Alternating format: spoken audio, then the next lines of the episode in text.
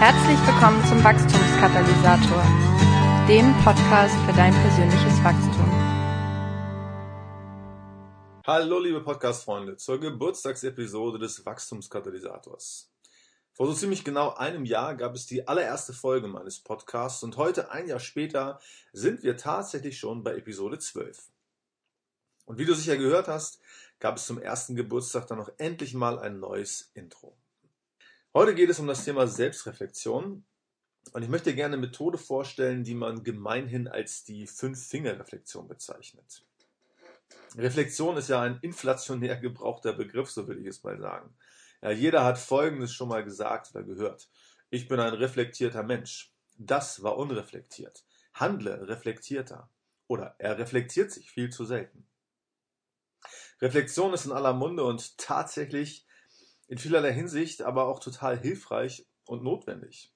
Nicht nur ich, sondern ja eigentlich alle geistlichen Leiter, die ich so kenne, betonen, wie wichtig es ist, über Situationen, über das eigene oder fremdes Verhalten gründlich nachzudenken. Wer vorwärts kommen, wer sich persönlich entwickeln und wer geistlich wachsen will, sollte die Kunst beherrschen, sich selbst zu reflektieren. In Episode 10 sprach ich auch mit meinem damaligen Interviewgast, mit Stefan Pahl, über Wachstumsprinzipien und auch er nannte die regelmäßige Reflexion als Schlüsselgewohnheit eines Nachfolgers. Ohne Reflexion kein Wachstum.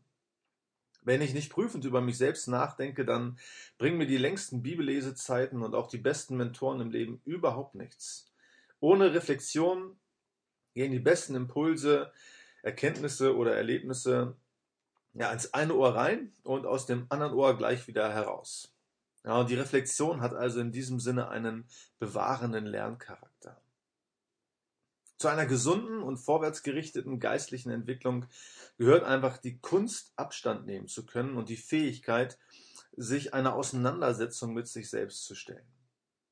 Gerade geistliche Leiter sollten sich ja immer wieder zurückziehen, um Zeit zur Reflexion zu haben. Bill Heibels, der Pastor der Willow Creek Gemeinde in Chicago, rät Pastoren und Führungskräften, dass sie 50 Prozent ihrer Zeit dem Selbstmanagement widmen sollten. Und er weist dabei auf Jesus hin, der sich ja ebenfalls regelmäßig an ruhige Orte zurückzog, um sich durch Gebet, Fasten und Stille neu auszurichten. Ich persönlich finde 50 Prozent als nicht so realistisch, aber auf jeden Fall sollte man ein geistliches Ritual oder eine feste Gewohnheit entwickeln, ähm, die einem hilft, sich selbst immer wieder unter die Lupe zu nehmen. Noch was anderes. Ich höre immer wieder, wie wichtig persönliche Ziele doch für die eigene Entwicklung sind. Und so richtig diese Aussage auch ist, so ungenügend ist sie doch gleichzeitig. Stell dir mal vor, dass du in einem großen Einkaufsgeschäft, also in einer sogenannten Mall, mit zig kleinen Geschäften bist. Wenn du durch einen Blick auf den Lageplan nun wüsstest, wo genau das Geschäft deiner Wahl nun liegt, dann bringt dir das erstmal überhaupt nichts, richtig? Ja, diese Zielkoordinaten machen nur dann Sinn, wenn du weißt, wo genau du dich gerade aufhältst. Ja, nur wenn du weißt, wo du hin willst und wenn du gleichzeitig weißt, wo du stehst, kannst du den richtigen Weg wählen.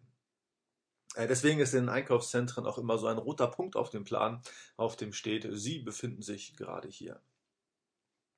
Geistliche Entwicklung ähm, braucht nicht nur irgendwie ein definiertes Ziel, sondern eben auch immer eine Standortbestimmung. Und die regelmäßige Selbstreflexion ist nichts anderes als eine solche Standortbestimmung. Für eine Standortbestimmung empfehle ich auch immer äh, das Führen eines Tagebuchs oder eines Journals. Ja. Und wenn ich mich nämlich dazu bringe, bestimmte Gefühle oder Wahrnehmungen aufzuschreiben, ja, dann zwinge ich mich ja zur Auseinandersetzung mit mir selbst und ich verorte mich oder ich führe sozusagen eine Ortsbegehung durch. Ja, ich schaue einfach, was gerade los ist bei mir. Die Frage, die ich immer höre, ist, ja, wie man sich denn mit sich selbst auseinandersetzen kann oder wie man denn so ein Tagebuch aufbauen kann. Und das bringt mich zum eigentlichen Thema heute, nämlich der Fünf-Finger-Reflexion. Äh, die Methode, die ich gleich beschreibe, eignet sich übrigens äh, nicht nur für die Selbstreflexion, sondern auch ganz hervorragend für Mentoring-Gespräche, für das Coaching, für die Gestaltung von kleinen Gruppenabenden oder auch zur Auswertung von Seminaren. Aber ich erkläre diese Methode hier und heute mal im Kontext von Selbstreflexion. Ich persönlich finde diese Methode, also die Fünf-Finger-Reflexion, sehr, sehr gut, weil sie einfach ist und einprägsam ist. Ja, meine eigene Hand ist hierbei meine Gedankenstütze. Ja, und überhaupt bin ich ein Fan von Dingen, die ich an einer Hand abzählen kann. Also es geht der Reihe nach um die einzelnen Finger meiner Hand, okay? Erstens der Daumen. Der Daumen steht für das, was top ist. Ich frage mich, was gerade so richtig gut in meinem Leben läuft oder was wieder gut geworden ist. Und hier beantworte ich oder verschriftliche ich, wofür ich dankbar bin und was mich glücklich macht. Und ich finde das ähm, hilfreich, äh, gerade hiermit zu beginnen, ja, weil wir in unserem Kulturkreis, weil wir Deutschen doch sehr häufig ein Problembewusstsein haben und sehr selten den Segen Gottes im eigenen Leben reflektieren. Zweitens der Zeigefinger. Der Zeigefinger steht für das, was mir gezeigt wurde. Was habe ich gelernt? Welche neuen Erkenntnisse habe ich gesammelt? Was ist mir bewusst geworden? Äh, gerade an einem Tag, wo ich äh, selbst gescheitert bin, ähm, im Projekt oder an mir selbst oder auch in positiver Hinsicht, wo ich interessante Begegnungen hatte, da halte ich hier an dieser Stelle meine Lernerfahrungen fest. Drittens der Mittelfinger. Der Mittelfinger ist ja der Stinkefinger. Und hierbei geht es um die Dinge, die mir stinken oder mir sauer aufstoßen. Ich frage mich, worüber ärgere ich mich? Bei mir oder bei anderen oder auch bei Gott. Manch einer schluckt und schluckt und man kennt das, irgendwann explodiert er dann oder sie dann. Und diese Art der Reflexion wirkt hier vorbeugend, weil es äh, zu einer Auseinandersetzung kommt ja, mit den eigenen Stinkbomben im Leben. Und nicht selten beginnt hier auch der Prozess der Vergebung. Und wenn du mich fragst, es kann so befreiend sein, so eine Art Psychohygiene, die man da betreibt, wenn man einfach mal alles rauslässt, was einem so stinkt. Viertens der Ringfinger. Der Ringfinger steht für meine Beziehungen. Es geht um die Frage, wie es mir in meiner Partnerschaft mit meinen Eltern, mit meinen Kindern, mit meinen Freunden, Nachbarn oder Kollegen so geht. Ja, wenn alles schön ist, dann ist ja gut. Aber wenn nicht, dann öffnet mir die Reflexion an dieser Stelle vielleicht Handlungsperspektiven oder Handlungsalternativen. Und fünftens, der kleine Finger. Der kleine Finger steht für das, was zu kurz kam in letzter Zeit.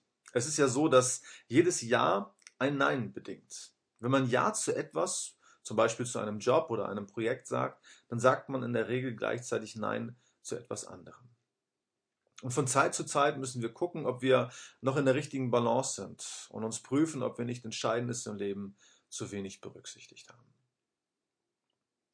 So, das ist die Fünf-Finger-Reflexion.